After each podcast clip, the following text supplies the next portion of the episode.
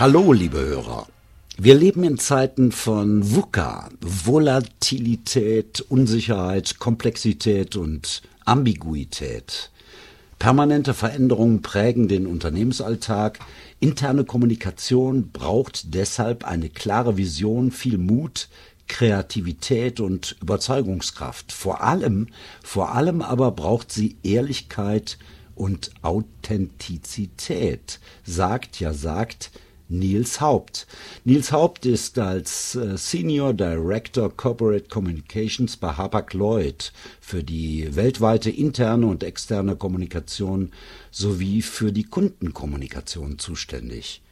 Guten Tag oder besser Moin nach Hamburg. Moin, Herr Haupt. Moin aus Hamburg. Grüß Sie. Herr Haupt, welche Bedeutung hat für Sie die interne Kommunikation bei Veränderungen, bei Transformationen?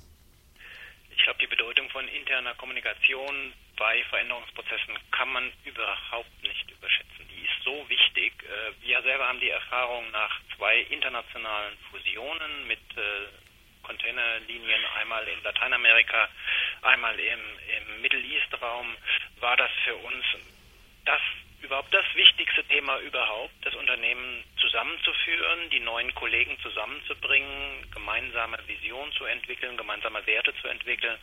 Insofern glaube ich, dass gerade bei Veränderungsprozessen die interne Kommunikation immer an erster Stelle stehen sollte.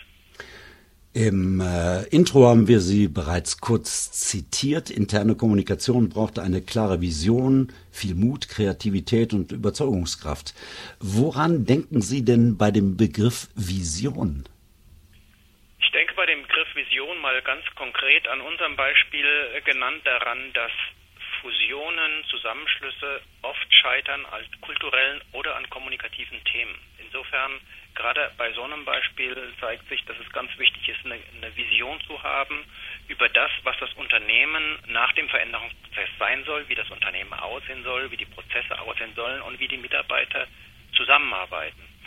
Insofern, äh, Vision heißt für mich ein Teil der Unternehmensstrategie. Wo will das Unternehmen hin und wo will die Führungsmannschaft, dass die Mitarbeiter sich gemeinsam mit der Führung hinbewegen? Insofern Vision ist für mich nicht, wie Helmut Schmidt gesagt hat, wer Vision hat, soll zum Arzt gehen, sondern eine Vision ist ein ganz integraler Bestandteil der Unternehmensstrategie.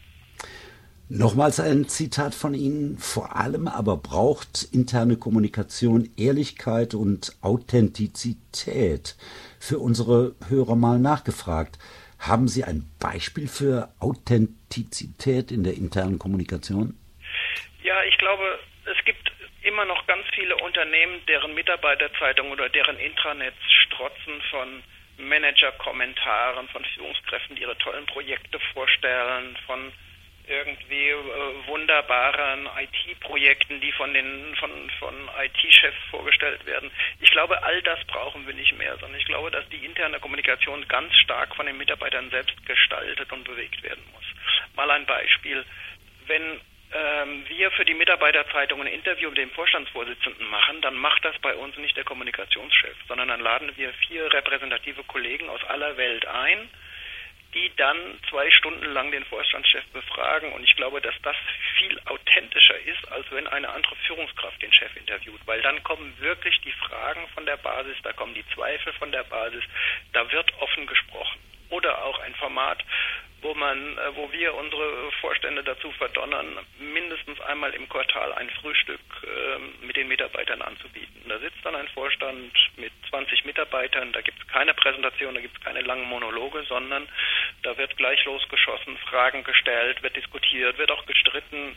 Das halte ich für authentisch. Ich glaube, diese Formate, die wir vor 10, 20 Jahren noch hatten, von wegen äh, One-Way-Kommunikation, Top-Down, die funktionieren heute alle nicht mehr. Ein äh, Blick in Ihre Biografie zeigt, Sie sind äh, in beiden Kommunikationswelten, also externe wie interne Kommunikation zu Hause.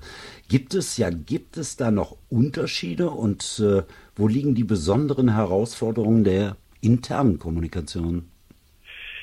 Ich glaube, wenn wir über die wichtigsten Kanäle der internen Kommunikation sprechen, erlebe ich immer noch hin und wieder Kollegen, die sagen, das Intranet oder Social Intranet oder die Mitarbeiterzeitung sind das Wichtigste. Nein, für mich ganz eindeutig das Allerwichtigste ist die persönliche Kommunikation. Das ist die Auseinandersetzung unter, unter den Mitarbeitern, die Auseinandersetzung zwischen Führungskräften und Mitarbeitern. Ich glaube, da brauchen wir ganz viel Formate und in Zeiten der zunehmenden Digitalisierung, auch der, der Kommunikation, auch der internen Kommunikation, das ist alles wichtig, das ist auch alles toll, mit Apps und, mhm. und mit Smartphone und mit Digitalkanälen zu arbeiten. Das Allerwichtigste wird immer bleiben das persönliche Gespräch.